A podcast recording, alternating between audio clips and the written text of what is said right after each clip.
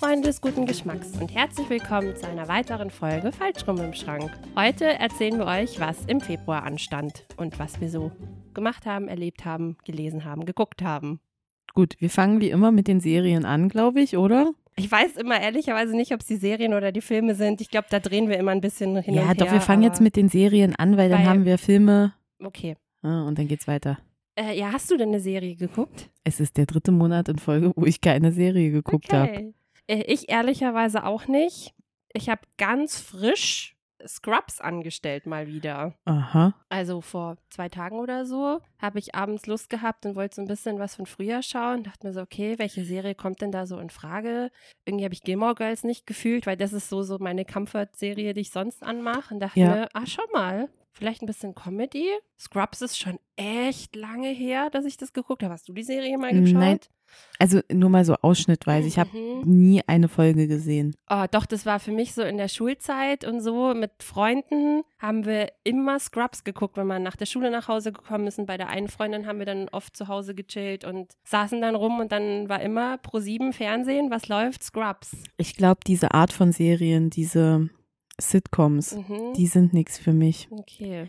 Die einzige, die ich geguckt habe, ist die Nanny. Ja, oh, die Nanny, das war Ne, auch noch. mit Fran Drescher. Die, die ist großartig. Aber sonst so, How I Met Your Mother und Friends ist ja auch so absolut nicht meins. Mhm. Und Big Bang Theory finde ich lustig. Mhm.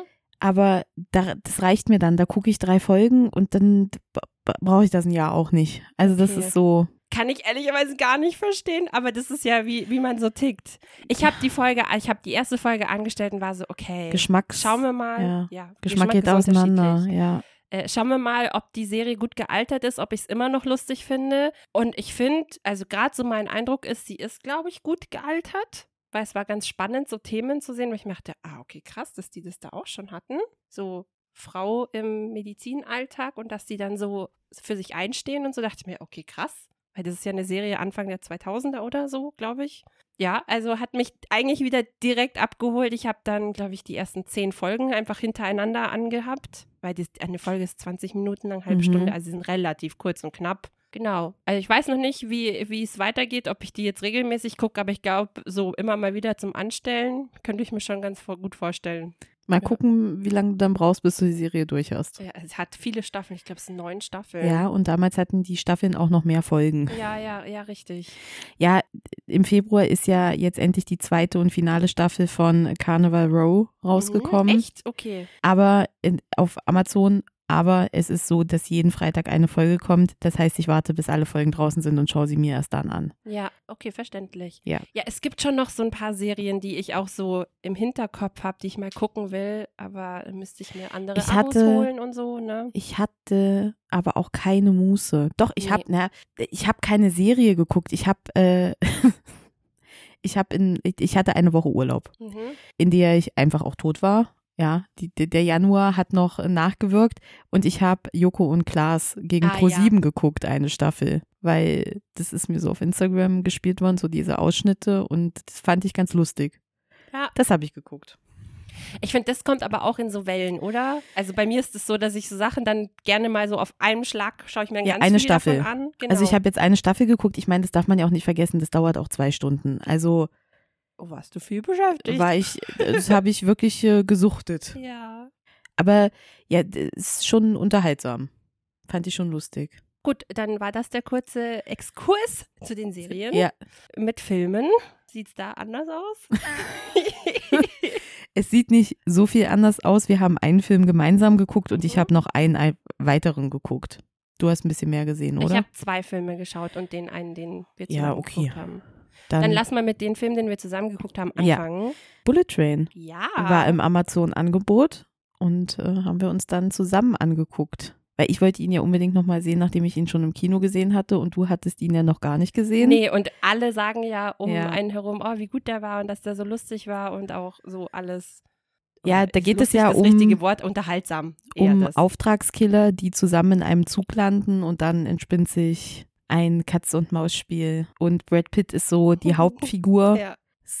Ich, also, äh, vielleicht sagst du erstmal so deine Meinung dazu. Ich fand den Film auch super. ich konnte mir nicht so viel drunter vorstellen. Also grob wusste man dann ja, okay, das wird so ungefähr passieren. Und als man den Film gesehen hat, war es dann so, ach, so ist das umgesetzt. Okay, verrückte Sache. Die, die Zwillinge fand ich der Hammer. Großartig. So Es- durchgeknallt, aber Ja. auch so gut als Figuren. Brad Pitt war auch der Hammer, weil er sich so nicht ernst genommen hat und ihm so aus Versehen immer Dinge passiert sind und du denkst, äh, okay, cool. Ladybug. Ja, generell die Figuren. Also es war eine gute. Ich finde, ich finde bei dem Film passt, passt, passt sehr viel Ja. einfach. Also der ist mit sehr viel Liebe zum Detail und ich habe ihn ja jetzt das zweite Mal gesehen Und, und, dann ist viel aufgefallen. mir ist viel ne? aufgefallen, wo noch Referenzen zu sind. Wir hatten ja eh schon, dass ein Querverweis zu Lost City äh, da war. Musstest du auch ein bisschen lachen bei der Szene? Ja, und also ich, klar, ich wusste, dass ich ein bisschen drauf gucken muss, aber es war so obvious es war obvious, ja. Das, darum sage Und ich halt ja. auch ja. Am Ende nochmal eine Sache. So, okay. Ja, also das ist schon gut gemacht und dann ist aber so, dass es auch einen Querverweis zu Percy Jackson gibt. Ja, stimmt, das und hast du dann. das ist mir im, beim, im ersten Moment nicht aufgefallen und dann, jetzt hast du gedacht, weil ich habe den Schauspieler im Kino nicht erkannt, der Percy Jackson in den, äh, in den Filmverfilmungen spielt. Und das ist so großartig gemacht. Das war schon so ein bisschen so, oh. ja, Ja, ja, hat mich auch sehr abgeholt, Bullet ja ich Train. fand, was war sehr unterhaltsam. ja. Ja, dann mach du doch mit deinem Film weiter, dann mach ich meinen und dann. Okay, ich habe einen Film geguckt. Ich weiß nicht, ob der dir was sagt. Whiplash heißt der. Also mir sagt der was. Hat einen Oscar gewonnen. Ja, genau. Äh, mit Miles Teller und Ich habe mir dann nur mal die Zusammenfassung durchgelesen, weil der so aussah, als ob der einen auch sehr mitnehmen kann und sehr fordert. Genau, mit Miles Teller und J.K. Simmons. Kurze Zusammenfassung. Es geht um einen jungen Mann, der an eine Musikhochschule kommt und äh, Schlagzeuger ist, beziehungsweise da eben noch erfolgreicher werden möchte. Und es geht darum, wie er dort diese Ausbildung bekommt und es eben einen Banddirigenten, Professor, dort Dozenten gibt, der so der renommierteste, der geschätzteste an dieser Universität ist. Und der entdeckt den jungen Mann. Und dann geht es um diese Geschichte, wie, genau, Andrew, Andrew ist der Schlag Schlagzeuger, wie aus ihm quasi das Talent gekitzelt wird. Und ich würde auch sagen, du hast es schon ganz gut ähm, zusammengefasst. Man schaut den Trailer an und denkt sich erstmal, ah, okay, Schlagzeuger, der jetzt hier so seinen Weg geht. Und dann fängt es aber an, dass du die ersten Szenen siehst mit diesem Dozenten. Und ich würde mal sagen, der ist sehr aggressiv, übergriffig, verbal, aber auch physisch. Und der kitzelt auf eine sehr unangenehme Mhm. Art dieses Ja. Talent aus ihm heraus. Und das ist genau der Punkt. Also ich hatte auch ein bisschen Respekt vor diesem Film. Ich fand ihn aber sehr gut. Also wie, wie das Ganze so gezeigt wurde, war gut. Die Methoden sind natürlich sehr fragwürdig und finde ich absolut wahnsinnig, so jemanden zu unterrichten. Aber man muss halt auch leider zugeben, es hat halt auch genau das bewirkt, was es sollte, denn es hat dieses Talent aus ihm rausgekitzelt. Aber ich glaube, genau das ist auch diese Frage, die in dem Film so ein bisschen gestellt wird. Ähm, was wert? sind die Methoden? Ja. Was ist es es wert? Ohne jetzt auf das Ende und was da alles passiert. Aber es ist auf eine sehr realistische und eine sehr ehrliche Art erklärt. Es, ist, es wird nichts, wie sagt man, ver- verschönt? Be be be beschönt? beschönigt. Beschönigt, danke. Nichts beschönigt. Man sieht auch die harten Momente von Andrew. Und ja, also ich finde, es hat einen schon mitgenommen, aber jetzt nicht so, dass ich da total emotional dabei war und so mitgelitten habe oder so. Aber es war so, ich hatte so ein Unbehagen und war so bei oh, Ja, aber genau das ist das, finde ich, was, Aggression. was einem dieser Trailer schon, ich finde, es wirkt halt nicht übertrieben, sondern es wirkt sehr real. Ja, Und ich finde, das macht es dann manchmal so schlimm. ja. Aber also ich kann ihn empfehlen. Ich weiß jetzt nicht, ob ich ihn oft wieder gucken würde, geschweige denn, ob ich ihn überhaupt nochmal wieder gucken würde. Einfach weil das jetzt nicht so ein Feel-Good-Film ist, den ich mir so jederzeit wieder anschauen möchte. Aber für das eine Mal fand ich ihn wirklich gut und auch sehr sehenswert. Genau. Also das war Whiplash. Aus dem Jahre 2014. Das heißt, er muss auch danach da den Oscar bekommen haben für Hat der Film einen Oscar bekommen oder hat der Warte, das Darsteller einen ich dir Oscar jetzt bekommen? Auch nicht gar sagen. Whiplash. Oscar. bester Ton, bester Nebendarsteller, bester Schnitt, bester Film, bestes Drehbuch. Okay. Fünf Oscars. Ach nee, wurde für fünf Oscars, Oscars nominiert. nominiert. Entschuldigung. Und was, welchen hat er denn jetzt dem Endeffekt bekommen? Tü. Also ist ja manchmal auch nicht unbedingt Ja. ausschlaggebend, was wirklich egal. Also für fünf, für fünf Oscars wurde er äh, nominiert. Ah, drei gewinnen, genau. Und eben der Dozent hat als bester Namen Nebendarsteller, also J.K. Simmons hat den Oscar gewonnen. Ja, okay, ja, dann war das das, ja. Ja. Gut, den Film, den ich noch gesehen habe, ist ein Amazon Original und heißt Voyagers aus dem Jahr Mhm. 2021 mit äh, unter anderem Lily Rose Depp, Ty Sheridan und Fionn Whitehead. Die kennt man irgendwie alle, das sind alles Jungdarsteller. Und der ist so sehr gemischt bewertet worden. Und ich habe mir dann den Trailer angeguckt und war dann schon so ein bisschen neugierig. Und es ist so, dass die Erde kurz äh, vorm Kollaps steht im Endeffekt aufgrund der Klimakrise und dass Wissenschaftler jetzt die Menschheit retten möchten, indem sie auf die Menschheit auf einem anderen Planeten ansiedeln. Und sie haben jetzt einen Planeten gefunden, also spielt in der Zukunft. Irgendwann. 20, weiß ich gar nicht. Wann? Irgendwann in der Zukunft auf jeden Fall. Mhm.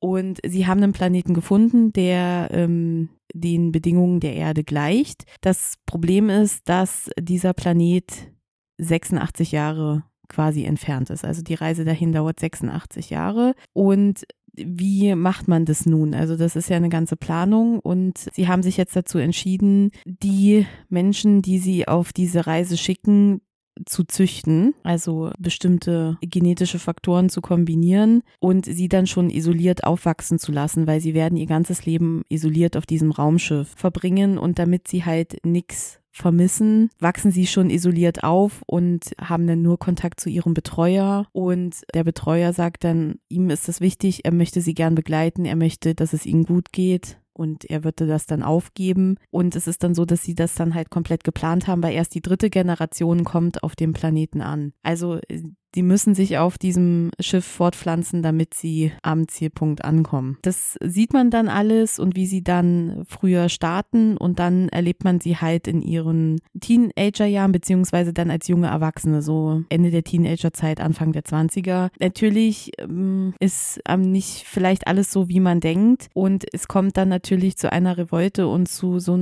bestimmten Vorfällen, die dann diese ganze Situation auf diesem Schiff eskalieren lassen und das ist schon ein bisschen unheimlich. Also ich muss sagen, ich fand, das war gute Unterhaltung. Gewisse Sachen waren total lächerlich, weil es, die bekommen ein Getränk, wo ihnen gesagt wird, das sind Vitamine und Nährstoffe, was auch immer. Und da ist ein Beruhigungsmittel drin, was deren Emotionen und auch ihre äh, Sexualität so ein bisschen dämpft, damit da einfach keine Konflikte entstehen. Und das finden die dann heraus und lassen das weg. Und dann ist das erstmal so, dass die quasi ihre Pubertät einmal nachholen. Okay, Orgien.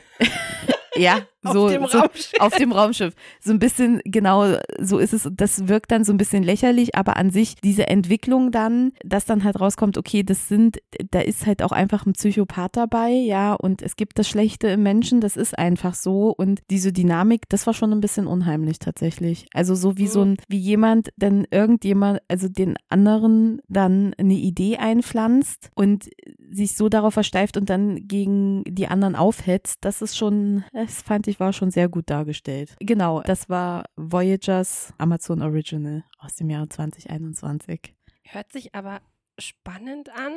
Ja, also ich auch gruselig, so von der Vorstellung her, Ich fand, auf diesem es spielt auch Raumschiff. nur auf diesem Raumschiff. Ja. Also das ist so ein bisschen dann wie so ein Kammerspiel und also wirklich wie dieser eine Typ dann komplett abdreht und dann so diese Massen mitnimmt und manche dann überhaupt kein, überhaupt nicht mehr denkfähig sind oder beziehungsweise sich dann so in diese, also sie merken, sie haben sich da in eine Lage reinmanövriert, wenn sie jetzt nicht mitlaufen, dann bin ich tot. Das ist schon übel. Und Mhm. die haben nur sich, also die sind Ja. auch schon so weit von der Erde entfernt, dass sie auch nicht mehr zurückreisen können. Also die sind auf diesem Schiff und die sind für die, für das Überleben der Menschheit verantwortlich. Ist natürlich auch fies, weil sie haben es sich nicht ausgesucht. Ja, Okay, verrückter Film. schon. Ich kann ja. mich aber mit Weltraum anschließen. ich habe Thor, Love and Thunder angeguckt. Oh Gott. Ja. Ich habe den Film ja schon mal angefangen gehabt und habe Mhm. dann aufgehört, weil war nicht so, ich war nicht so into it. Mhm.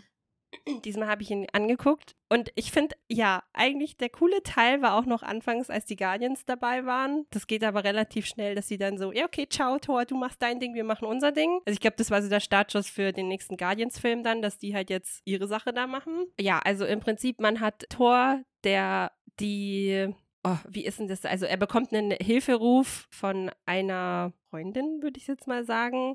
Und dabei stellt sich heraus, dass es einen Gottestöter gibt. Also eine Person, der Bösewicht in dem Film ist quasi jemand, der sich darauf versteift hat, er muss alle Götter umbringen. Warum nehme ich jetzt mal noch nicht vorweg? Ähm, aber das ist so grob die Handlung in diesem Film. Und dass Thor natürlich jetzt alles dafür tut, diese Person zu eliminieren. Was kommt natürlich noch hinzu? Es wird die ganze Liebesgeschichte mit Jane Foster aufgegriffen.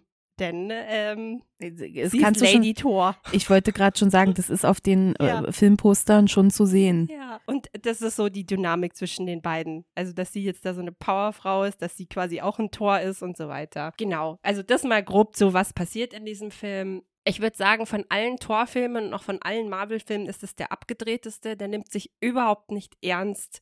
Es ist eigentlich schon so, es ist zu viel. Es ist zu abgedreht. Das ist nur noch auf ein Gag nach dem anderen. Die Gags sind auch teilweise ein bisschen zu flach und auch so, ach ja, schon wieder ein Gag. Und der Bösewicht hätte Potenzial, ist aber auch so ein bisschen zu kurz gekommen. Der ist irgendwie zu wenig gezeigt worden. Ja, also es war jetzt kein enttäuschender Film, aber es war auch so, ja, hat man sich angeguckt, muss ich nicht nochmal anschauen.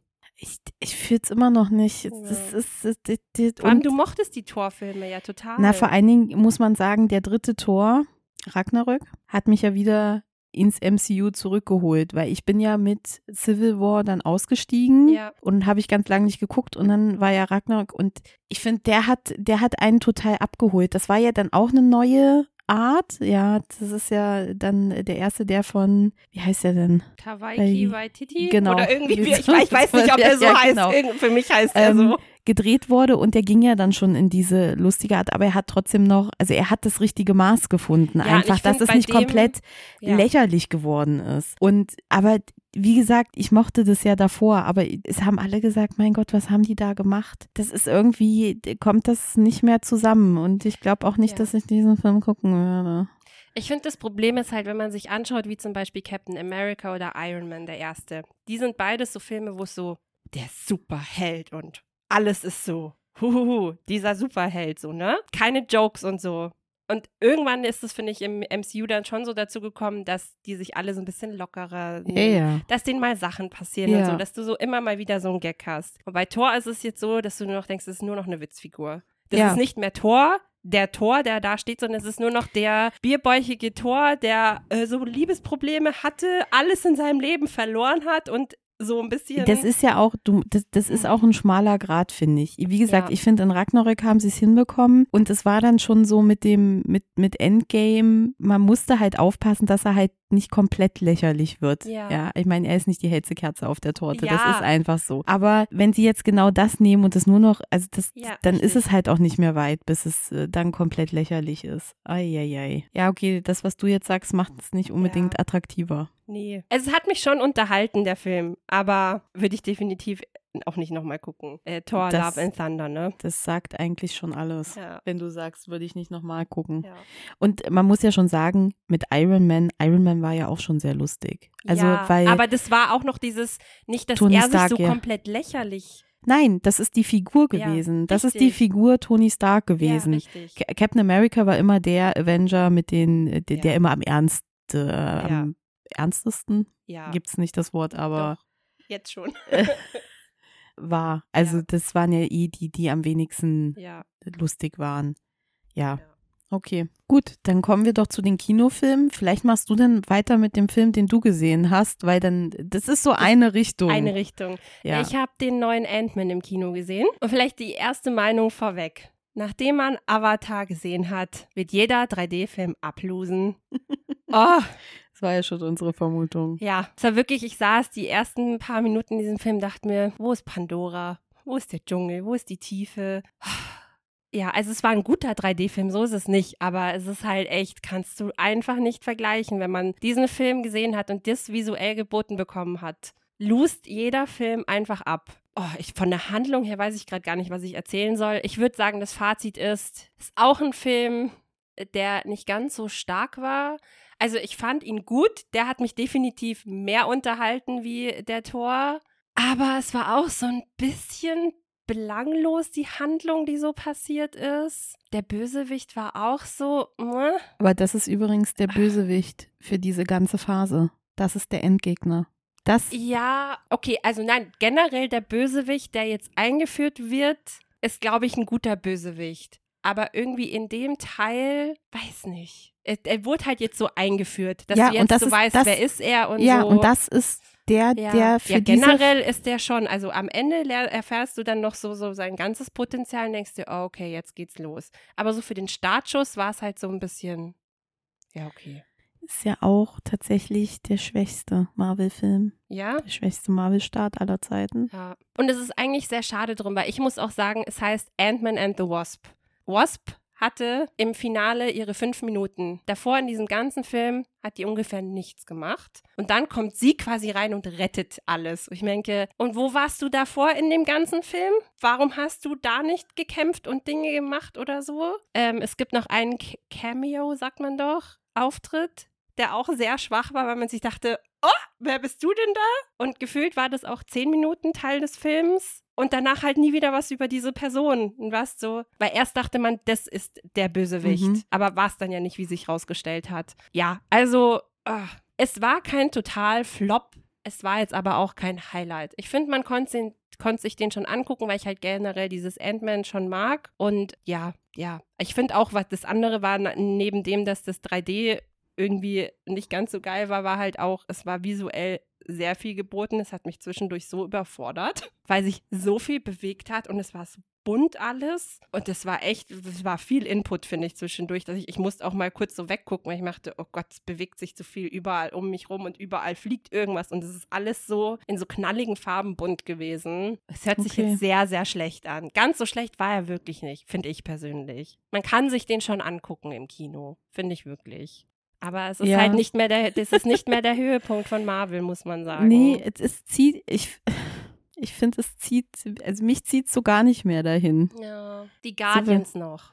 Ja, aber ja, da, da, ist der Trailer aber auch schon ansprechender, aber ich glaube, das war's dann. Also wirklich. Ja. Aber die hätten nach Endgame einfach Schluss machen müssen. Ja, ich glaube leider auch. Ist, ist einfach so. Ja, dann waren wir ja aber noch zusammen im Kino, weil wir mussten ja schließlich äh, ein neues Guilty Pleasure aufmachen. Wir haben Perfect Addiction geguckt. Ach Gott.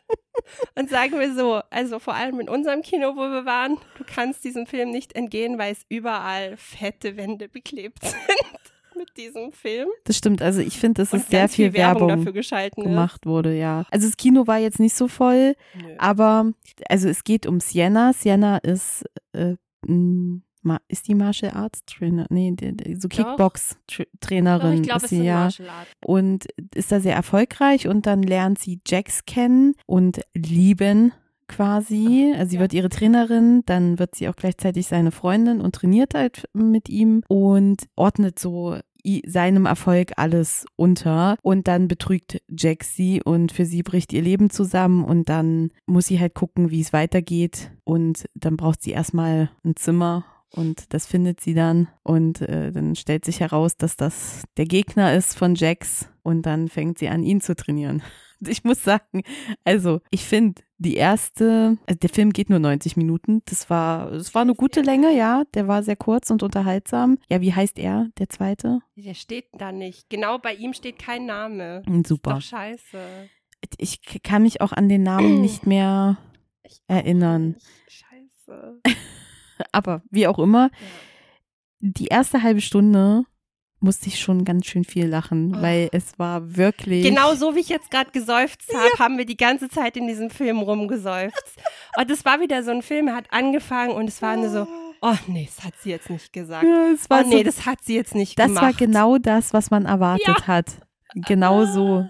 Genauso schmeizig, genauso Fremdschämen. Aber das Schöne ist ja, weißt du, wir gehen immer in diese Filme mit Ja. dieser Erwartungshaltung. wird und ich glaube, um uns rum alle haben Ja. die gleiche Ja. Erwartungshaltung. Also ich glaube, da war keiner drin, der diesen Film ernst genommen hat für Nee. das, was er ist. Nee, also es war, und wie gesagt, wir wollten es ja auch. Ja, ja. Du, Und es war genauso, es war sehr unterhaltend, das kann man nicht sagen. Und dann äh, hat der Film aber so eine kleine Wendung genommen, Ja, die nicht so typisch ist für diese Filme. Also da sind dann ein paar richtige Aussagen getroffen worden und es ist nicht dieses After Passion, dieses, äh, sie machen immer wieder die gleichen Fehler und wir wiederholen das nicht. Nee, der zweite äh, Typ, der jetzt keinen Namen hat, der war richtig nett. ja.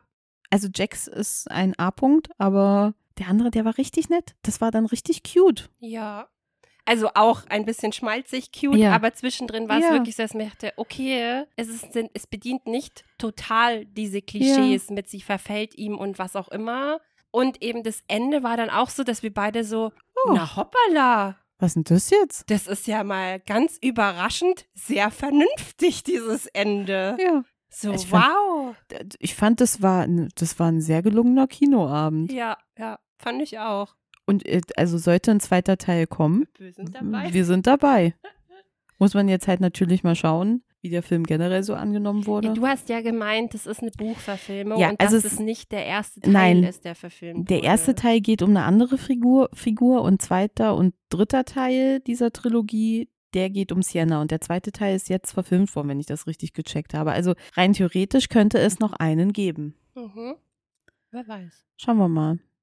Ja, Aber das waren die Kinofilme, ne? ist richtig. Gut, ansonsten ist aber ja auch noch einiges drumherum passiert. Das, mit was wollen wir dann anfangen? Was hast denn du noch Mm, aufgeschrieben? Ich glaube, ich würde erstmal kurz die, meine zwei Sachen oder die ein, eine Sache noch abhandeln. Äh, mein Papa hatte Geburtstag und dem habe ich mit meiner Schwester eine Brauereiführung geschenkt. Das heißt, es war für mich auch das erste Mal so in eine Brauerei zu gehen. Und wir waren jetzt in einer Bierbrauerei hier von einem kleinen, aber gar nicht ganz so kleinen lokalen Bier. Weil das habe ich auch bei den ganzen Schottland- und Irland-Besuchen, die ich in meinem Leben schon gemacht habe. Ich war noch nie in einer Whisky-Distillerie oder irgendwas. Äh, das stand nämlich auch zur Debatte. Wir haben aber eine Bierbrauerei besucht und ich fand, das war richtig schön.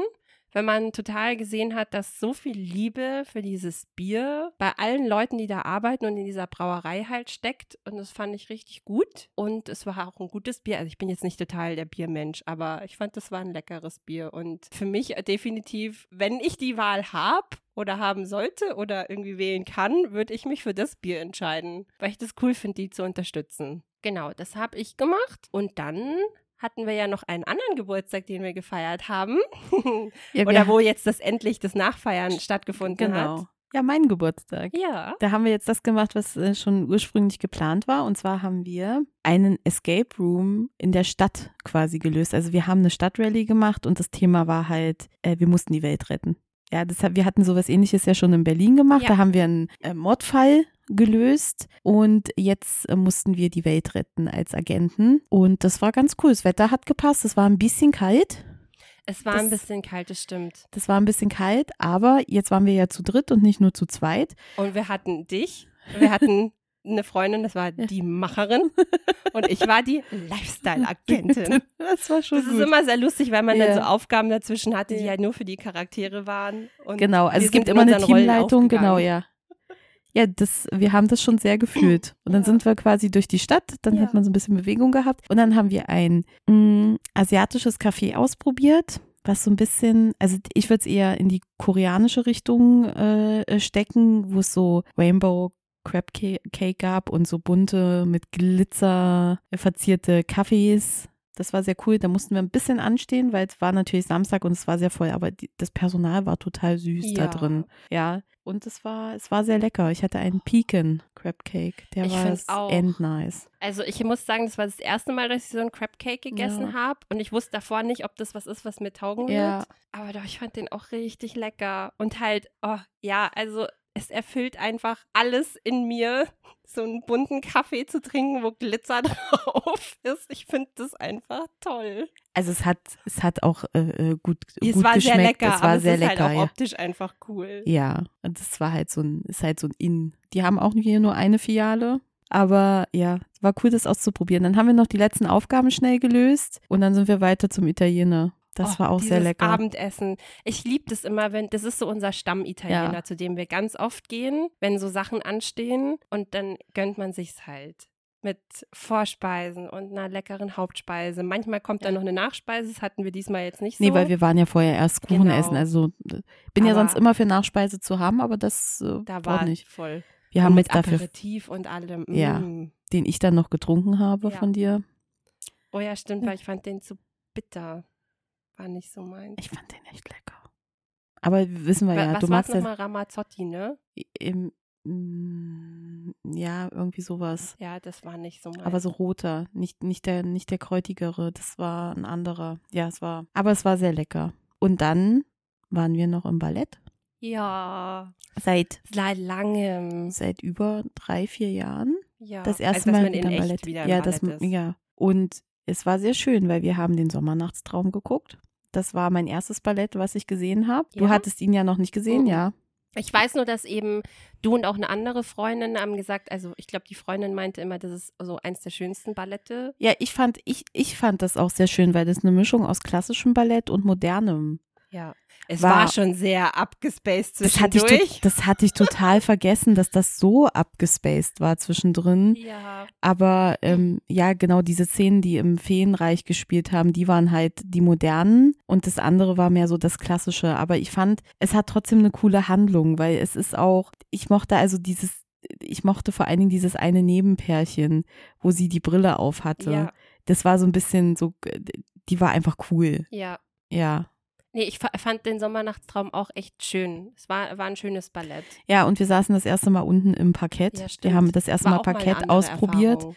Und das nächste Ballett, was wir dann anschauen, da sitzen wir dann wieder in den Rängen. Also es ist nochmal spannend, da so den Vergleich zu haben. Ja, weil ich habe ich hab schon gesagt, ich weiß nicht, ob ich der Parkett-Fan bin, Ja, weil von oben ist es auch nochmal anders. ja, definitiv. Also Ja. könnt ihr auf den nächsten Monat gespannt sein, wenn wir dann das andere Ballett angeguckt haben. Ja. Und dann stand noch eine Sache an, die sehr spontan anstand, Ja. weil ich habe die, ich habe eine Podcast-Folge geschnitten. Ich habe die Folge geschnitten mit dem Januar-Update. Und dann ging es irgendwie, nee, habe ich doch, doch, ich habe das Januar-Update geschnitten. Und dann ist das Wort Flohmarkt gefallen. Mhm. Und dann habe ich dir geschrieben, du, wann findet denn eigentlich dieser Bücherflohmarkt immer statt? Bei uns in der Umgebung findet immer einmal im Jahr ein großer Bücherflohmarkt. ein großer statt. Bücherflohmarkt äh, statt in einer Turnhalle oder in also im Kulturzentrum, was halt eine Sporthalle ist. Und das findet immer an einem Samstag und einem Sonntag statt. Und das ist ein wohltätiger äh, Bücherflohmarkt, wo alle Einnahmen gespendet werden an verschiedene wohltätige Zwecke. Und dann hast du geguckt und dann fand es tatsächlich am nächsten Wochenende statt, wo wir noch überlegt haben, ob wir uns sehen oder nicht. Und dann haben Und wir stand ja fest, dass wir uns irgendwie sehen werden, weil wir da beide hin möchten. Dann sind wir spontan auf einen Bücherflohmarkt gefahren. Ja. du starrst gerade einfach nur beschämt die Decke an. Also ja, wir sind mit der Erwartungshaltung hingegangen. Ah, so, wir brauchen erstens gar nicht so viel Bargeld, weil es soll ja gar nicht so Mhm. viel mit einziehen und wir wollen einfach nur ein bisschen rumgucken. Nach ein paar Jahren jetzt das erste Mal wieder Bücherflohmarkt. Also ich würde mal sagen, ich habe mich ganz gut dran gehalten.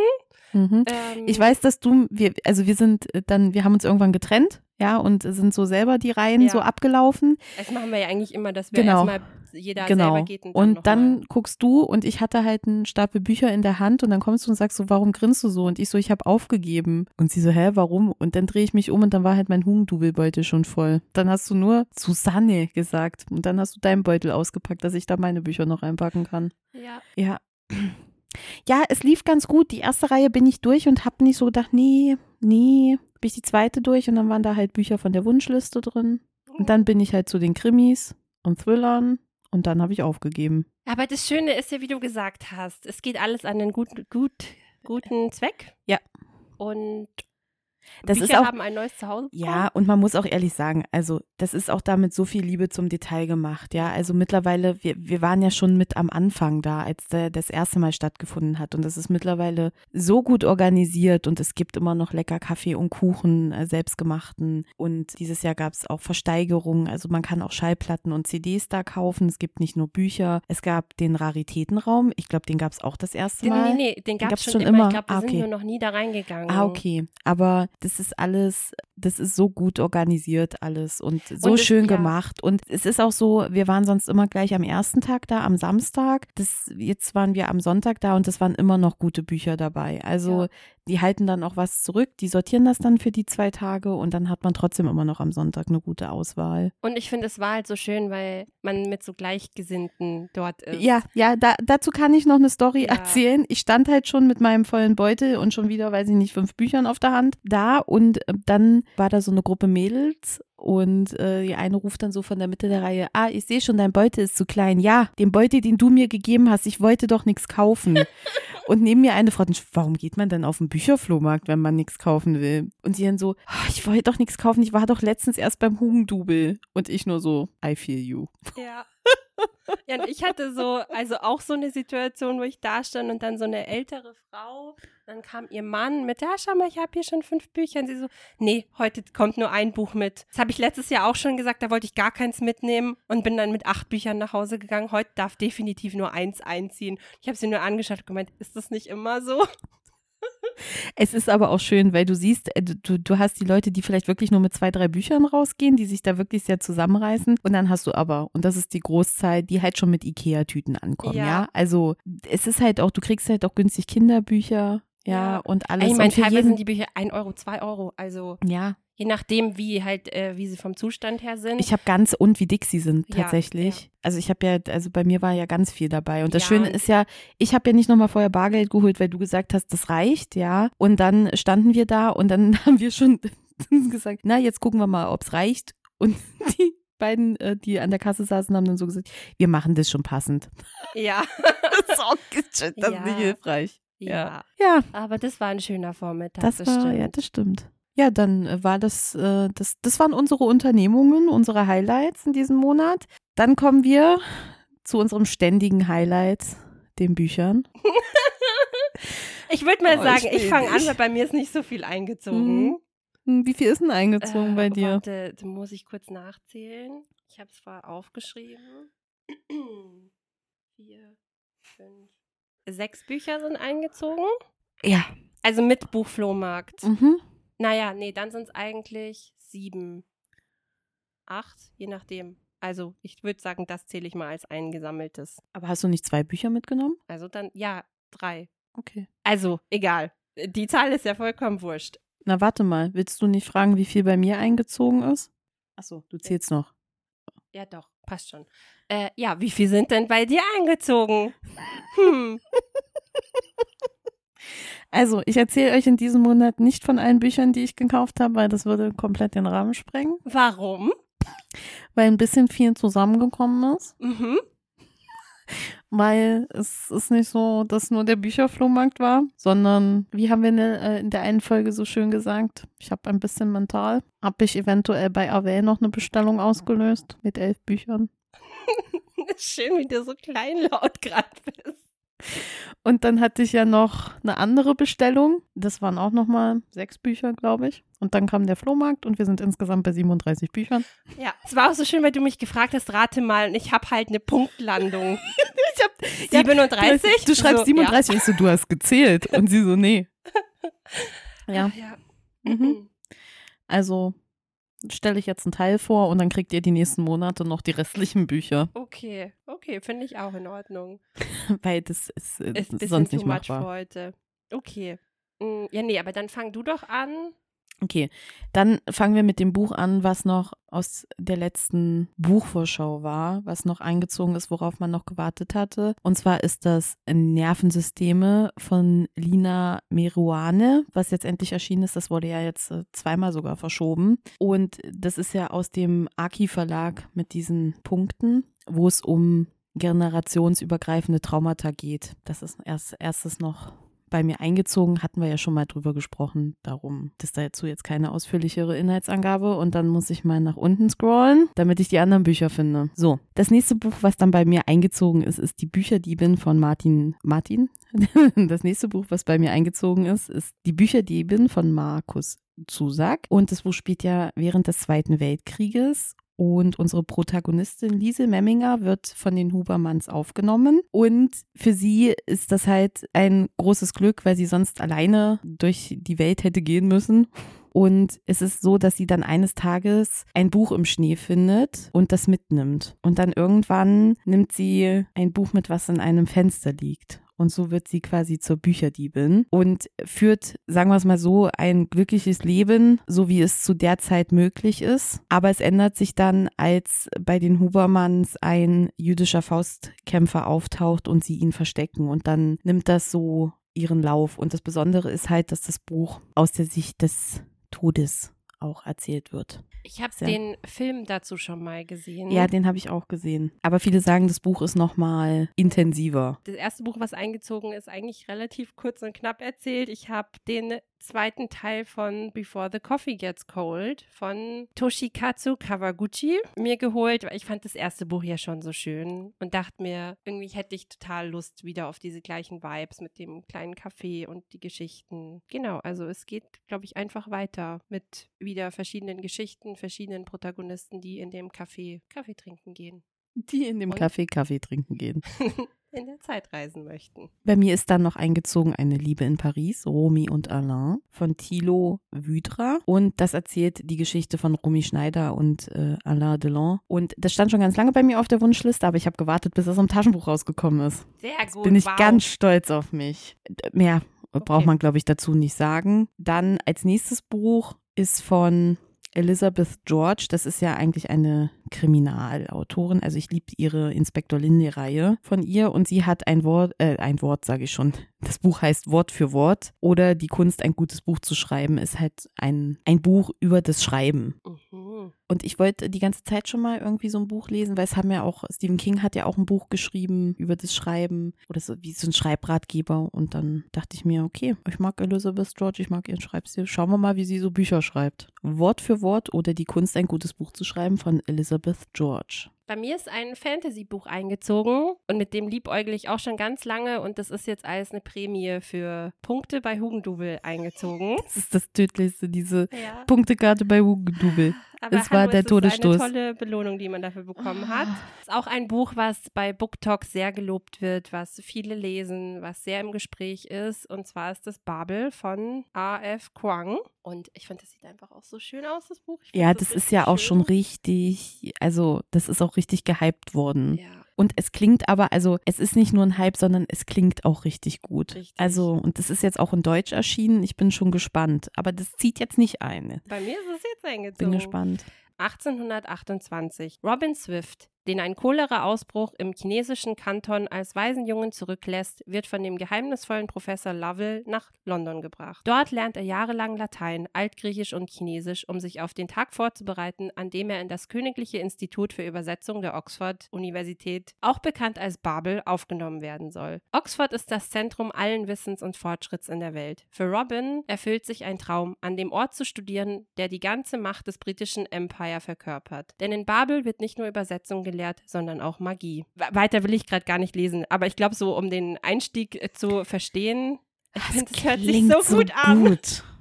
ja. Und Jack Edwards hat letztens ein ähm, Video gemacht, wo er die ersten Sätze aus Büchern vorgelesen hat und nach den ersten Sätzen die quasi geratet hat, also was er als mhm. erstes lesen würde. Und Babel war schon, war schon, war schon sehr weit mit oben und das war auch ein erster cooler Satz. Okay. Ja. Ja, also äh, nochmal Babel A.F. Kwang. Dann ist auch noch ein Buch äh, aus der Vorschau eingezogen und zwar die Chirurgin von London, wo es, und ich habe keine Übersicht. Also es geht um Nora, die bei dem exzentrischen Chirurgen Dr. Croft lebt und da auch so ein bisschen heimlich ausgebildet wird und es kommt ein neuer Assistent dazu, vor dem sie das natürlich verheimlichen will, aber ist dann halt, er findet es halt doch heraus und ist dann so ein bisschen geschockt, aber auch gleichzeitig fasziniert und dann ist das halt die Geschichte von Nora und wie es dann so weitergeht, weil sie natürlich in dem Jahr, in dem das Buch spielt, nicht Chirurgin werden darf als Frau. Bin ich hast dann noch einmal dran? Bücher? Ich überlege gerade. Ich weiß es gerade nicht. Nein. Ich glaub, du hast dann, äh, genau. Ja Dann ist nochmal ein Buch eingezogen, welches in England spielt. Und zwar Was der Fluss erzählt von Diane Setterfield. Eine stürmische Winternacht im ländlichen England des späten 19. Jahrhunderts. In der uralten Gaststube des Swan sitzen die Bewohner von Redcott zusammen und wärmen sich in ihren Geschichten und Getränken, als ein schwer verletzter Mann mit einem leblosen Mädchen im Arm hereinstolpert. Eine Krankenschwester wird gerufen, die nur noch den Tod des Kindes feststellen kann. Als sie jedoch ein paar Stunden später der, die, Todes, die, die Todesursache feststellt, fest, als sie jedoch ein paar Stunden später die Todesursache festzustellen versucht, bemerkt sie, dass das Kind atmet und sich bewegt. Ein Wunder oder etwa Zauberei? Oder gibt es dafür eine wissenschaftliche Erklärung? Und woher kommt das Mädchen? Ein stimmungsvoller Roman, der, eine davon, der einen davonträgt wie ein Fluss in eine Welt, in der Imag Imagination ist besser auszusprechen als Imagination. In der Imagination und Wirklichkeit sich überlagern. Das klingt ich finde, das klingt total gut und ich glaube, es ist auch richtig gut. Ich freue mich da schon drauf. Was der Fluss erzählt von Diane Setterfield. Bei mir ist auch ein Buchvorschaubuch eingezogen und das wird euch noch relativ präsent im Kopf sein. A Magic Steeped in Poison. Das ist das Buch mit der, mit der Zauberei und Tee, Kochkunst und so weiter. Und das habe ich mir jetzt in einem wunderschönen Hardcover in Englisch gekauft. Und das ist so schön. Ja. Also die Cover im Deutschen und Englischen sind auch gleich. Die haben das ins, ins, Deutsche übernommen. Und wir standen, als wir letztens zusammen in der Buchhandlung waren, auch davor. Und ich habe es in der Hand gehabt, habe es wieder weggestellt, habe es wieder in die Hand genommen und habe es wieder weggestellt, weil es ist so schön. Ja. Und die Story ja, ja, ist aber auch so schön. Bei mir hast du es auch schon in der Hand gehabt und so, oh, es ist so schön. Oh, es ist so schön. es ist, es ja, ist und die auch. Geschichte eben auch. Also. Ja. Dann ist bei mir noch eingezogen der neue Roman von Tageswürger, Unschuld. Und ich muss sagen, das klingt auch sehr spannend und Tageswürger soll sehr gut schreiben können. Also ich habe noch nichts von dem Autoren gehört, aber er ist mir auf BookTube schon mehrfach über den Weg gelaufen und es waren sehr viele sehr begeistert. Wenn alle lügen und niemand unschuldig ist. Molly Carver bleiben 35 Tage, um die Unschuld ihres Vaters zu beweisen. Seit Jahren sitzt er für den Mord an dem 16-jährigen Caspar Rosendale im Gefängnis. Nun soll das Urteil vollstreckt werden. Auf der Suche nach Antworten kehrt Molly zurück an das Ostküstendorf ihrer Kindheit. Unter falschem Namen beginnt sie, als Hausmädchen für die Rosendales zu arbeiten. Eine Familie, die einmal einflussreicher war als die Rockefellers. Was ist wirklich passiert? Mhm. Hat der Vater das Kind umgebracht oder nicht? Wird sie ihn retten können? Also sehr viele Fragen, finde ich, die man sich stellt, wenn man den Klappentext liest gucken, wie das so beantwortet wird. Absolut. Und dann kommen wir jetzt zu meiner emotionalen Bestellung. Das war halt der Fehler, einmal auf Away zu gehen und dann festzustellen, oh, das sind aber da, also da sind ein paar Wunschlistenbücher dabei und dann hat man halt noch so geguckt, was noch so da ist. Und das war der Untergang. Ein Buch ist Liebe im neuen Jahrtausend von Chan Xiu. Er ist eine chinesische Autorin und spielt auch in China. Wei Bo irrlichtet durch eine Welt ständiger erotischer Verfügbarkeit, in der er zum Spielball in einer geheimnisvollen Matriarchal Matriarchal? Matriarchal? Matriarchal? oh, das ist, es ist endanstrengend für mich. Weibo irrlichtert durch eine Welt ständiger erotischer Verfügbarkeit, in der er zum Spielball einer geheimnisvoll Matriarchal. Ma du kannst auch Matriarchal sagen. Psst. Du sagst auch erotisch.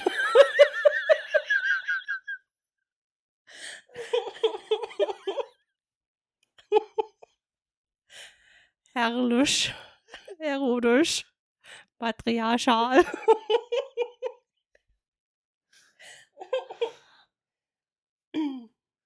Vielleicht lese ich auch gar nichts mehr vor. Doch, doch. Erotisch. Aber es ist doch Tisch. Nochmal. Du, du liest einfach vor und fertig. Das ist jetzt schon vorbei, ne? Weibo irrlichtert durch eine Weltständige. Ich habe gerade die Tränen getrocknet. Hör auf zu lachen. Matriarchal. Du kannst auch Matriarchal ja. sagen. Eigentlich nee. Eigentlich nee. Ah, wir wissen doch, dass ich einen Sprachfehler habe. Weibo irrlichtert durch eine Welt ständiger erotischer Verfügbarkeit. Du liest einfach, du, du kannst auch erotisch sagen. Erotischer? Ist, ja, du sagst es. Es wird doch aber auch so geschrieben, erotischer. Ja, ja. ja. Erotischer. es, ist, es ist nicht das Sch, das Problem, sondern das T. erotisch. Erotisch. Ja, jetzt passt. Weibo irrlichtert durch eine Welt ständiger erotischer Verfügbarkeit, in der er zum Spielball einer geheimnisvoll matriarchal kontrollierten Gesellschaft wird. Vier Frauen dominieren seine Welt, in der sich alle in permanenter Überwachung befinden, in der Informanten in Blumenbeeten lauern und es vor falschen Berichten wimmelt. Verschwörungen wuchern an allen Ecken und Enden dieser Gesellschaft, die Paranoia und Misstrauen schürt. Manche versuchen zu fliehen, sei es in ein mysteriöses Wellnesshotel oder in die Häuser der Ahnen, die nur unterirdisch durch schlammige durch durch schlammige Höhlen, Abwasserkanäle und Tunnel erreicht werden können. Andere suchen die Zuflucht in einer Stadt namens Chiao, wo traditionell chinesische Heilpflanzen es ermöglichen, zu einem neuen Selbst zu finden und versprechen, die Welt etwas glücklicher werden zu lassen. Jedes Leben wird hier von tief vergrabenen Geheimnissen und zu surrealen Trugbildern heimgesucht. Klingt sehr spannend. Mysteriös. Ja, mysteriös. ist eine andere Welt also es hat schon Parallelen zu unserer Welt, aber es ist halt anders aufgebaut. Also bei mir ist dann noch ein weiteres Buch, was wunderschön ist, eingezogen. Und das ist auch schon, das habe ich schon vor einem Jahr gesehen und wollte es schon mitnehmen und habe es irgendwie nie gekauft. Jetzt ist es endlich eingezogen. The Girl Who Fell Beneath the Sea von XEO. Gibt es noch nicht auf Deutsch. Deswegen ähm, versuche ich jetzt mal grob die Handlung zusammenzufassen aus dem Englischen. Im Prinzip spielt alles in einer Welt, in der es einen wichtigen Gott des Meeres gibt. Und ähm, um diesen Gott glücklich zu machen, wird jedes Jahr ein junges Mädchen geopfert, in der Hoffnung, dass man die Braut dieses Gottes findet. Dieses Jahr ist, glaubt man, dass es Shim Chong ist. Das ist das schönste Mädchen in einem Dorf und die große Liebe von June. June möcht, möchte sich statt ihr opfern, um diesen Plänen in die Quere zu kommen, damit natürlich seine große Liebe nicht in die Hände von diesem Meeresgott kommt. Das möchte aber seine Schwester Mina verhindern, denn die möchte natürlich nicht, dass ihr Bruder sich opfert. Denn wenn man diesen Plänen und diesen, dieser Tradition in die Quere kommt, passieren schlimme Dinge. Genau, und im Prinzip wird dann die Geschichte erzählt, dass sich Mina eben ins Meer stürzt und diesen Gott aufsucht. Ich glaube, das ist ganz grob die Handlung. Der Klappentext liest sich wunderschön und ich finde, diese Geschichte hört sich so spannend an und ich freue mich eigentlich total auf diese Geschichte. Das Cover ist wunderschön. Ja, also deswegen ist dieses Buch jetzt endlich eingezogen. Hast, hast du dir das nicht auch in Edinburgh angeguckt? Ja, ich, jedes Mal, wenn ich es irgendwo sehe. Jedes Mal. Ich habe es auch schon auf BookTok gesehen. Ja, ja. In Edinburgh habe ich es auch angesehen. Okay. Bei mir ist noch eingezogen Dornauszieher von Hiromi Ito und da geht es um Folgendes. Da ist der kränkelnde, 30 Jahre ältere Ehemann ein jüdischer Künstler, da sind die drei Töchter mit Essstörungen und Pubertätssorgen, die kranken Eltern und das Ganze im ständigen Hin und Her zwischen Kalifornien und Japan, wo die Autorin eine berühmte Dichterin ist. Der Alltag einer Frau, die alle Mühe hat, ihre Rolle als einzige Tochter, als Ehefrau und Mutter, als Schriftstellerin und als Intellektuelle auszubalancieren. Ein Leben voller Energie und Nachdenklichkeit, ein Leben zwischen den Kulturen, Generationen, dem vertrauten Gestern und dem lebendigen Heute. Ja. Hört sich auch schön Lassen an. wir so stehen. Ja. Dornauszieher von Hiromi Ito. Nächstes Buch. Ich habe ja noch ein paar. Die Hauptsache von Hilary Leichter. Ist im Eiche Verlag erschienen, habe ich auch schon gesehen und habe aber auch ganz brav gewartet, bis es als Taschenbuch raus ist. 23 Jobs prägen das Leben einer namenslosen Ich-Erzählerin, das nicht vielseitiger und unbeständiger sein könnte. Als Beschäftigte einer Zeitarbeitsfirma hilft sie in den verschiedensten Berufen aus, wechselt von einer Tätigkeit in die nächste, ist ungebunden und frei, doch stets auf der Suche nach einer festen Anstellung. Die Jobangebote sind alles andere als gewöhnlich, denn sie arbeitet als Schuhsortiererin, Hochhausputzerin, Vertretung auf einem Piratenschiff, Gehilfin eines Mörders oder Ersatzmutter für einen kleinen Jungen. Doch egal wie absurd die Beschäftigung und Arbeitsabläufe sind, für die Romanheldin ist jede Tätigkeit der Mittelpunkt ihres Lebens. Auch ihr Privatleben ist von Unbeständigkeit geprägt. Sie wechselt zwischen 18 Liebes- und Lebenspartnern, die Sehnsucht nach Stabilität wird aber immer stärker. Das hört sich so nach einer Person, die man kennen könnte, an. Also so, es hört sich so nach jemandem, der einfach ja. unser Leben gerade ja, lebt. Genau. So, okay. Ist, äh, ist sehr echt. ja, und aktuell. ja. Die Hauptsache von Hilary Leichter. Okay. So, bei mir kommt ein Buch, was auf dem Bücherflohmarkt eingezogen ist, denn es sind äh, zwei Bücher auf dem Bücherflohmarkt und eine wunderschöne Sammlung an Märchen eingezogen. Und das eine Buch ist äh, Looking for Alaska von John Green. Das ist sein erster Roman. Ist auch ein umstrittener Roman, würde ich sagen. Also, das ist, glaube ich, das Buch, was die meisten zwiespaltet. Viele lieben es und viele hassen es. Also finden es einfach nicht gut. Ich werde mir meine eigene Meinung dazu bilden. Ich habe noch keine große Meinung dazu. Ich weiß nur, John Green liegt sehr viel an dem Buch. Für ihn ist das so seine, ich weiß nicht, ob es jetzt wortwörtlich seine Lieblingsgeschichte ist, die er geschrieben hat, aber es hängt für ihn sehr viel an der Geschichte, weil es halt auch eben sein erstes Buch war. Auf Deutsch eine wie Alaska. Miles ist 16. Viel ist nicht gerade los bei ihm. Keine Liebe, keine Kumpels, ein stinknormales Leben bis er Alaska trifft. Miles verknallt sich in das schöne Mädchen und gerät in eine Achterbahn der Gefühle. Alaska, Göttin und Rätsel, euphorisch und voller verrückter Ideen, aber auch unberechenbar und verletzlich. Was verbirgt sich hinter ihrer coolen Fassade? Und was hat der lang ersehnte Kuss zu bedeuten? Alles hätte so schön werden können, wäre Alaska nicht betrunken Auto gefahren. Das ist auch, äh, das Buch wurde verfilmt als Serie, glaube ich, mhm. auf Hulu. Ich glaube, bei uns kann man das auf Join gucken. Ähm, also es ist so eine Miniserie. Okay. Äh, deswegen habe ich immer mal wieder, wieder, so ein bisschen was mitbekommen von den Schauspielern, die so mhm. gecastet wurden. Und dadurch ist dieses Buch letztes Jahr nochmal so ein bisschen Thema gewesen. Genau, steht auch schon eben ganz lange bei mir auf der Liste, dass ich das mal lesen möchte, um mir meine eigene Meinung dazu zu bilden. Gut, dann machen wir weiter mit Das Feld von Robert Seethaler. Wenn die Toten auf ihr Leben zurückblicken könnten, wovon würden sie erzählen? Wäre es eine Geschichte oder die Erinnerung an einen Moment, an ein bestimmtes Gefühl, eine Regung? Was bleibt von einem Leben? Einer wurde geboren, verfiel dem Glücksspiel und starb. Ein anderer hat nun endlich verstanden, in welchem Moment sich sein Leben entschied. Eine erinnert sich daran, dass ihr Mann ein Leben lang ihre Hand in seiner gehalten hat. Eine andere hatte 67 Männer, doch nur einen hat sie geliebt. Und einer dachte, man müsste mal raus hier, doch dann blieb er. Ist ein spannendes Thema. Mhm. Wie gesagt, ich freue mich drauf. Ist auch Gott sei Dank nicht ganz so lang, ist ein kürzeres Buch. Schauen wir mal, was da so draus kommt. Ja. Das Feld von Robert Seethaler.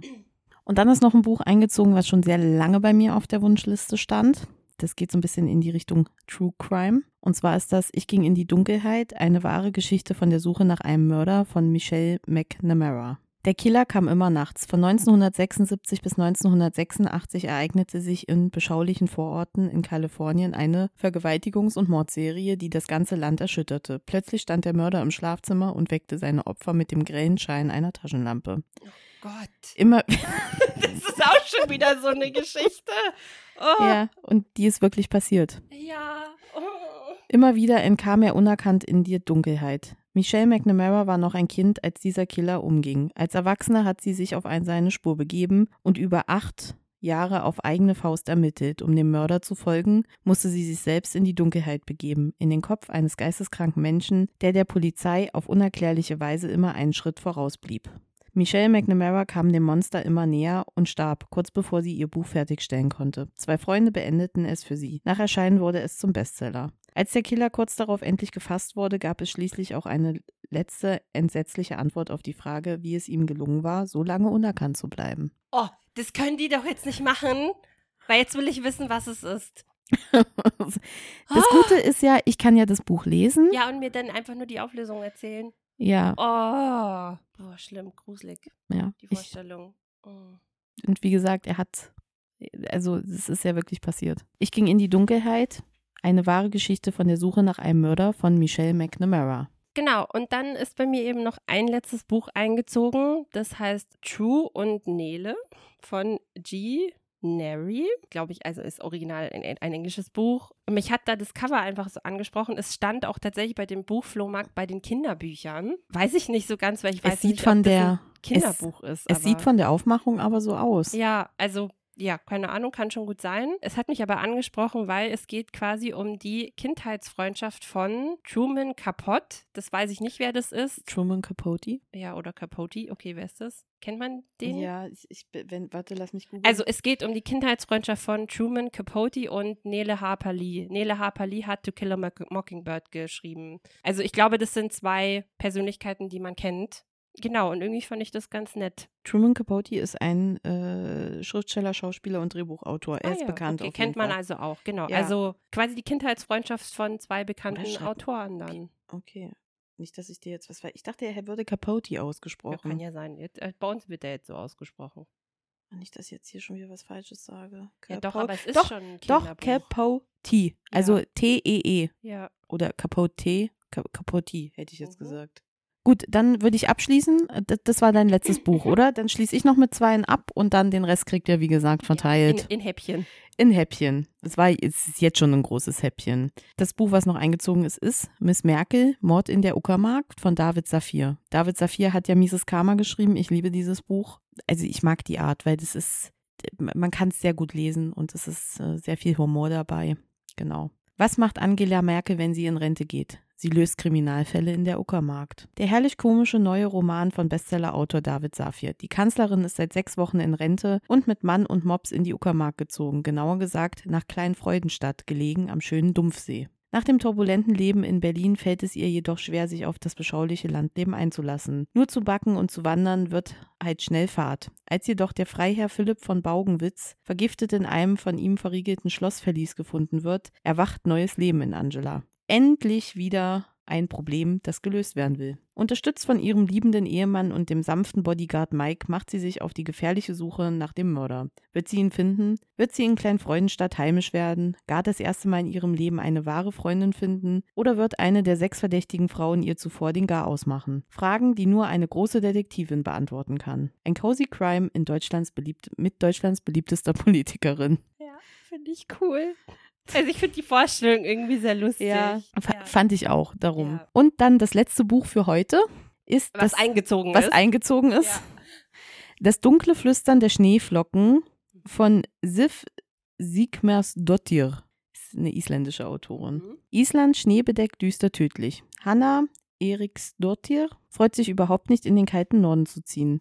Doch das Praktikum bei der Tageszeitung entpuppt sich als spannende Gelegenheit, die erfolgreiche Influencer, Influencerin, Influencerin Imogen Collins kennenzulernen und schnell ist Hannah sehr beeindruckt von ihr. Als kurze Zeit später eine Leiche in einem Lavafeld gefunden wird, sprechen alle Indizien gegen Imogen und sie wird verhaftet. Ist Imogen Collins wirklich eine Mörderin und ihr perfekter Instagram-Feed nur eine gut getarnte Fassade? Hannah beginnt eigenmächtig zu ermitteln und gerät dabei an den Rand der Legalität. Vor einer atmosphärischen Kulisse in Island voller Spannung und mit cleverem Social-Media-Bezügen erzählt Sif Sigmarsdottir einen topaktuellen Nordic Noir Thriller über Wahrheit, Lügen und die Manipulation von Big Data und den schönen Schein der Instagram-Welt. Okay. Mhm. Stand nicht auf meiner Wunschliste, habe ich dann halt gesehen, als ich durchgeschaut habe und habe gedacht, Ja. ja, Kommt, kommt mit. mit. Ja. ja. Gut, manchmal geht das so schnell. Okay. bei mir sowieso. Ja. Ja, Ich finde, da war jetzt sehr viel Verschiedenes dabei. schon, ne? Ja. Und äh, Eine das, gute Auswahl. also ich kann schon mal ein bisschen spoilern, so geht's auch weiter. okay, cool. Mhm. Sehr abwechslungsreich. Okay, Ja, Da- gut, dann müssen wir aber jetzt das andere Resümee Oh zählen. Wenn so Gott. viele Bücher eingezogen Weißt du, sind, das hast du doch garantiert auch ganz viel gelesen, oder?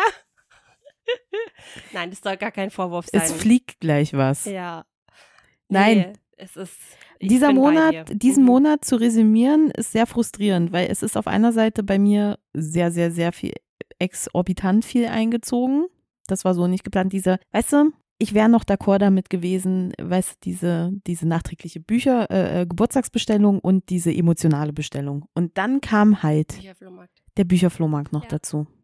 Und der war halt, das war das Todesurteil. Wie viele Bücher ich gelesen habe, wie gesagt, ich habe ja schon gesagt, der Januar hat noch nachgewirkt. Ich habe, wie gesagt, ich habe ja auch nicht viel Serien und äh, Filme geguckt. Ich war viel auf Social Media einfach unterwegs, um den äh, Kopf frei zu spüren und ich hatte einfach keine Lust, irgendwas zu hören oder zu lesen oder ein Mir Buch in die Hand zu nehmen. genauso. Ich fühle da Ja, komplett mit. Ich brauche, das hat einfach eine Zeit gedauert, bis es wieder cool, cool war und man es gefühlt hat und nicht einfach nur, oh, ich muss jetzt Mhm. und dann das Buch nicht mal appreciaten oder ja, ja, sowas. Äh, lange Rede, kurzer Sinn, ich habe zwei Bücher gelesen. Ja.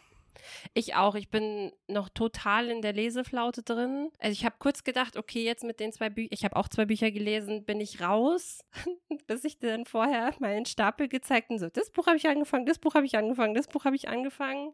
Mein Fazit ist gerade, ich möchte gerade eher kurze Bücher lesen. Mich schrecken gerade die ganzen langen Bücher ab, die ich da habe.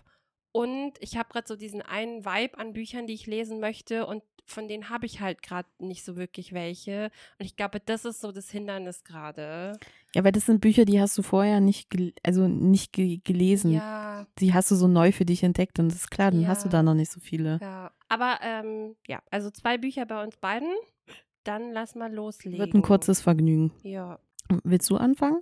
kann ich gerne machen. Weil das erste Buch, was ich gelesen habe, es war wirklich so gut. Ähm, heißt Almond von Song Won Pyong. Ist eben, glaube ich, bisher nur auf Englisch rausgekommen. Äh, Ist ein koreanisches Buch und eben das erste Mal jetzt auf Englisch übersetzt worden. Hatte ich euch vorgestellt als ein Buch, was in Edinburgh eingezogen ist. Und in kurz und knapp was passiert, oder beziehungsweise jetzt kann ich es ja besser wiedergeben. Es geht um Yunje und bei ihm ist es so, es gibt im Gehirn eine Region, die dafür zuständig ist, Emotionen, dass wir die Emotionen fühlen können, dass wir Emotionen wahrnehmen können und so weiter. Und die, dieser Bereich in seinem Gehirn ist nicht äh, entwickelt genug. Er ist nur so groß wie eine Mandel. Deswegen der Titel des Buches. Das sorgt dafür, dass als Kind er schon immer ein bisschen komisch ist, in Anführungszeichen. Also er k- empfindet keine Emo Emotionen. Bedeutet aber auch, er hat zum Beispiel keine Angst. Er hat einfach nicht diesen natürlichen Reiz zu sagen, ich stürze mich jetzt nicht von irgendwo runter. Ich gehe jetzt nicht einfach auf die Straße. Da ist ein Messer, vielleicht ist das gefährlich. Oh, meine Mama weint, vielleicht ist sie traurig. Diese Emotion kann er alles nicht empfinden. Seine Mutter und Großmutter, mit den beiden lebt er zusammen, die können damit ganz gut umgehen und die helfen ihm so und bringen ihm Dinge bei, wie er quasi gut durchs Leben kommt. Sagen ihm quasi, was er tun muss. Also wenn jemand so und so ist, musst du das und das sagen. Dann verhaltest du dich so, dann lächelst du, so dass er eigentlich einen ganz guten Fahrplan hat und ganz gut durchs Leben kommt. Er findet für sich auch so die Wege, wie er halt nicht total rausfällt. Genau, und dann passiert an einem Abend etwas Schlimmes und seine Mutter und seine Großmutter sterben. Beziehungsweise es passiert was mit den beiden, die Großmutter stirbt. Das ist jetzt, nimmt jetzt nicht so viel vorweg. Die Mutter lebt theoretisch noch, aber ist halt im Krankenhaus und nicht ansprechbar. So, dass Yunjae quasi auf sich allein gestellt ist. Äh, Er hat sonst keine Verwandten, er hat sonst eigentlich keinen Freundeskreis und er muss jetzt quasi alleine durchs Leben kommen. Und das meistert er mit dem, es ist ein indirekter Nachbar, also seine Familie hat eine Buchhandlung für Gebrauchtbücher und oben drüber ist eine Bäckerei. Und dieser Mann hat sich mit seiner Mutter ganz gut verstanden, sodass der quasi so ein bisschen die Aufgabe bekommen hat, hey, wenn irgendwas mit mir ist, kümmere dich doch bitte um meinen Sohn. Also ist der so ein bisschen für ihn da. Auf interessanten Weisen kommt ein anderer Schüler in sein Leben, Gon. Und zwischen den beiden entwickelt sich eine Freundschaft, würde ich es jetzt mal nennen. Oder ja, es entsteht eine Freundschaft zwischen den beiden und es passieren Dinge und genau, das ist quasi das, worum es in diesem Buch geht. Also erstmal das Familienleben von Yunje und dann auch, wie er damit umgeht, dass er jetzt eben alleine da ist, diese Freundschaft mit Gon und so sein Leben wird halt einfach erzählt. Und genau, das Buch ist, finde ich, anders erzählt wie andere Bücher, weil die Kapitel sehr, sehr kurz sind. Also es sind teilweise zwei, drei Seiten nur, ein Kapitel. Das Buch ist in drei Abschnitte geteilt, quasi davor, dann mit diesem Unfall und so und dann so ein bisschen danach. Ich glaube, grob sind, waren das die Abschnitte. Und ich finde, es war so ein Buch, ich habe es angefangen, ich war, nach zwei Sätzen war ich drin und man ist halt so durch das Buch geflogen, weil es eben so kurz erzählt war. Also ich habe mit einer Freundin drüber geredet, die hat gemeint, uh, für mich wäre das gar nichts, weil teilweise war es halt auch so eine halbe Seite Text war ein Kapitel. Aber es war, finde ich, ganz gut, um so ein bisschen so diese Pausen dazwischen zu haben und halt eben schneller durch die Geschichte durchzukommen. Es ist nicht ein, es ist kein plotgetriebenes Buch, überhaupt nicht. Es geht eigentlich sehr viel um ihn und mit diesem Zustand, den er da hat, da hat und eben die Leute in seinem Leben und wie er so durchs Leben geht. Aber mir hat das Buch sehr gut gefallen. Fand ich wirklich schön und auch das Ende war dann nochmal so, ah, okay. Mhm. Kann ich, kann ich sehr empfehlen, fand ich wirklich gutes Buch. Almond von Son Won Pyong. Ja. Genau, also Almond wie die Mandel. Bin gespannt, ob das auch mal ins Deutsche übersetzt Ja. wird. Und wenn nicht, es ist, wie gesagt, es ist relativ kurz. Also man könnte es auch auf Englisch, glaube ich, gut lesen. mein erstes Buch, was ich dann beendet habe, ist der dritte Teil der Throne of Glass Reihe von Sarah J. Maas, Erbin des Feuers. Ich kann und ich möchte auch, glaube ich, nichts zum, zur Handlung erzählen, weil das würde die Bände davor einfach spoilern. Und diese Wendungen in den Büchern sind halt einfach auch wichtig. Mhm. Ich kann so viel sagen. Der Teil ist, finde ich, relativ langsam gestartet und also die Bücher werden auch immer dicker. Ich glaube, das Buch hatte jetzt an die 600 Seiten und es ist viel erklärt worden. Man die Welt ist größer geworden, weil ein Teil in einem anderen Land spielt. Man hat diesmal die Geschichte aus drei verschiedenen Perspektiven erfahren. Die Hauptfigur ist natürlich immer noch äh, Selena Sodorthian, die man halt begleitet. Und es hat sehr lange gedauert, bis dann wirklich, bis es losgegangen ist, bis es so richtig spannend geworden ist. Und dann, ich sag mal, das letzte Viertel, das letzte Drittel, das letzte Viertel, da hatte das Buch mich dann. Weil dann ist richtig, dann war richtig Action, krasse Kämpfe. Dann äh, haben sich so nochmal so verschlungene Stricke entwirrt. Ui. Das Buch endet mit einem Cliffhanger. Ich habe mir, also ich höre das, ich höre das Buch und ich habe danach gleich das nächste Hörbuch runtergeladen, habe jetzt aber noch nicht angefangen, weil ich erst noch andere Hörbücher äh, hören muss. Aber es ist, die Reihe besteht ja aus sieben Bänden insgesamt. Und jetzt, also man braucht ein bisschen. Das ist, das wird auch immer gesagt. Das ist jetzt nicht so, dass das eine Reihe ist, wo man gleich von Anfang an äh, komplett drin ist. Ich finde, das dritte Buch war jetzt wirklich so, also ich hatte das Gefühl, bei den anderen beiden davor ging schneller dass, dass man reingekommen ist und da wurde nicht so viel erklärt. Man hat quasi diese ganze Welt und wie es so läuft durch die Handlungen mitbekommen. Und das war jetzt hier nicht viel, weil viel nochmal erklärt wurde, was glaube ich für den weiteren Verlauf auch wichtig ist. Aber also für mich war das bis, bis dahin das schwächste Buch aus der Reihe. Aber ich, wie gesagt, das Ende war dann so gut, dass man jetzt auf jeden Fall weiterlesen möchte. Und ich kann das auch als Hörbuch sehr empfehlen. Der dritte Teil der Throne of Glass Reihe die Erbin des Feuers von Sarah J. Maas. Vielleicht könnt ihr euch noch daran erinnern, ich habe im letzten Jahr ein Buch gelesen, The Kiss Quotient oder Kissing Lessons heißt es auf Deutsch, was interessant ist, von Helen Huang. Das ist der erste Teil von so einer Serie. Und da habe ich jetzt den dritten Teil gelesen, weil der zweite Teil heißt The Bright Test. Der hat mich irgendwie von der Handlung her nicht so angesprochen. Der dritte Teil, The Heart Principle, dann aber wiederum schon. Und ich hatte einfach wieder Lust auf so ein bisschen Romance mit spicy Zeugs und so. Würde ich jetzt mal so. Mit spicy Zeugs spicy und so, Zeugs. okay. Mhm. Genau. Es geht um Anna, die, was ist sie? Violon, Violo, Violo, Violinistin. sie ist Violin. Das ist Problem ist das nicht, es ist nicht das SCH, es ist das T.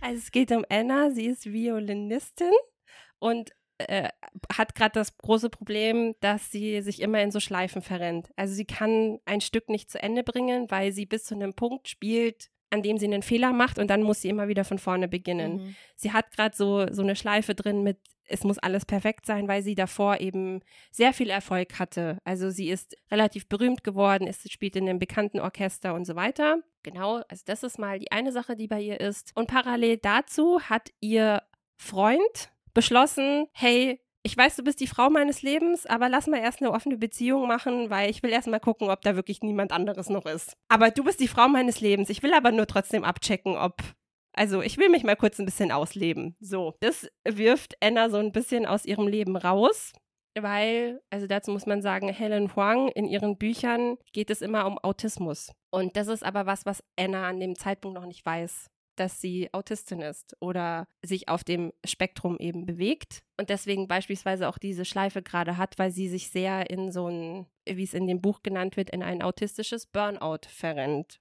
Also weil sie ihr ganzes Leben nicht wusste, dass sie das hat ja. und wie sie damit umgehen muss und damit sehr viel, ich weiß nicht, sagt man das im Deutschen auch, maskiert und halt sich anpasst, um quasi normal zu wirken, was für sie ja natürlich furchtbar anstrengend ist.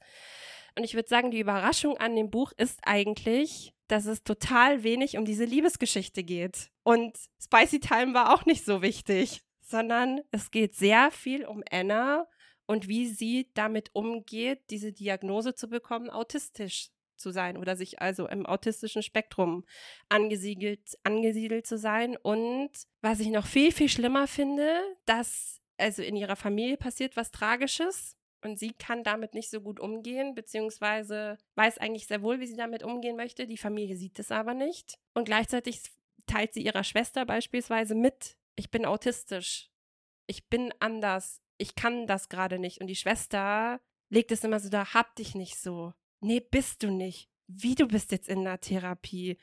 Und diese Sätze von dieser Schwester haben mich so aggressiv gemacht, das ganze Buch über, weil ich mir denke, deine Schwester vertraut sich dir gerade an. Und du tust so, als ob da nichts ist. Liebst du diesen Menschen nicht? Wie kannst du gerade so sein? Und dann kommt sie immer mit, hab dich nicht so, ja, spiel doch jetzt Geige. Was tust du denn so rum? Das ist doch nicht so schwer. Oh, äh, ganz, ganz schlimm. Aber ich befürchte, dass das halt im echten Leben Ja, auch so ist, auch. weil äh, ich glaube, einfach ein Teil der Menschheit kein Verständnis für sowas hat. Ja, glaube ich Denen auch. ist das nicht zugänglich. ja, total. Oder sie möchten es nicht, wie auch immer, aber werden Ja. wahrscheinlich verschiedene Gründe dahinter Ja. stecken. Ja, also das ist eben der eine Teil und ähm, natürlich, also Anna kann das nicht so auf sich sitzen lassen, dass ihr Freund meint, sie jetzt eine offene Beziehung zu führen. Deswegen geht sie auf äh, Online-Dating-Suche und findet dann Quan. Und Quan ist der Freund beziehungsweise äh, Cousin von dem Mann aus dem ersten Buch.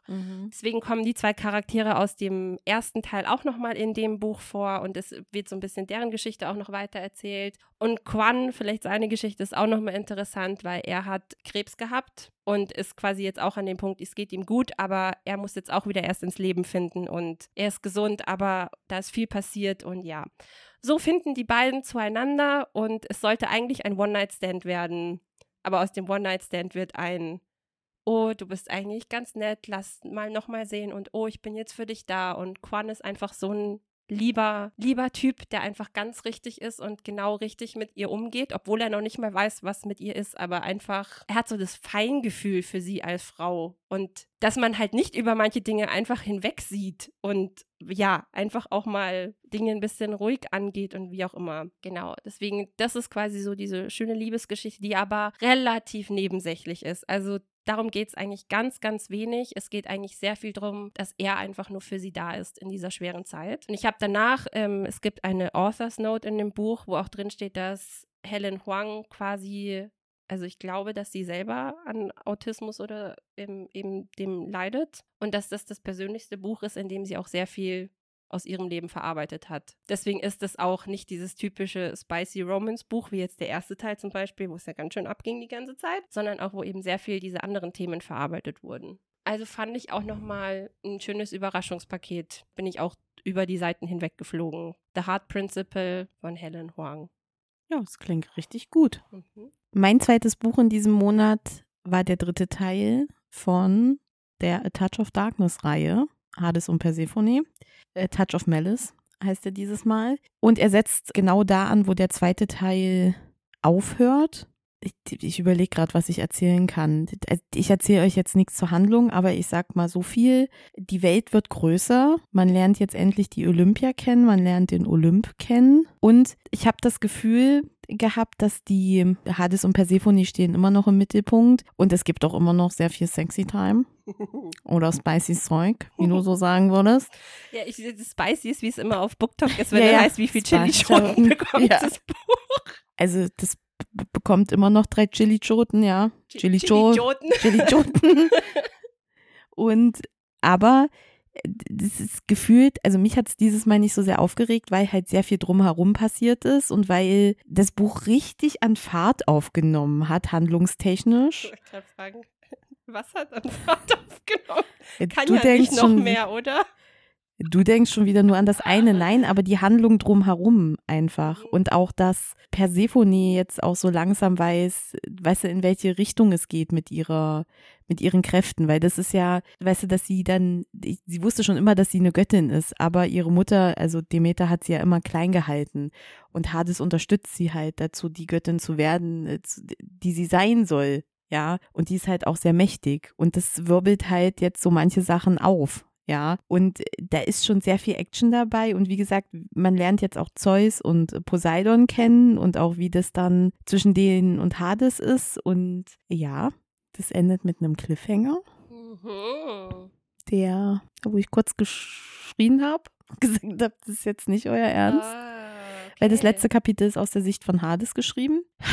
Und ich fand ja den zweiten Teil jetzt nicht so berauschend, habe ja aber gesagt, ich äh, will die Trilogie beenden. Also es ist keine Trilogie, es erscheint jetzt im Englischen im August äh, der vierte Teil davon. Aber es erscheinen ja noch drei Bände aus Hades Sicht. Jetzt muss ich nur in Erfahrung bringen, ob das dann quasi weitergeht mit dem Film, weil die, das erscheint ja jetzt auch im Lüx Verlag im Juni, Juli. Ich freue mich drauf. Und ich muss sagen, jetzt von allen Bänden gesehen, war das der stärkste. Okay. Hätte ich nicht gedacht, aber das Buch hat mich irgendwie abgeholt.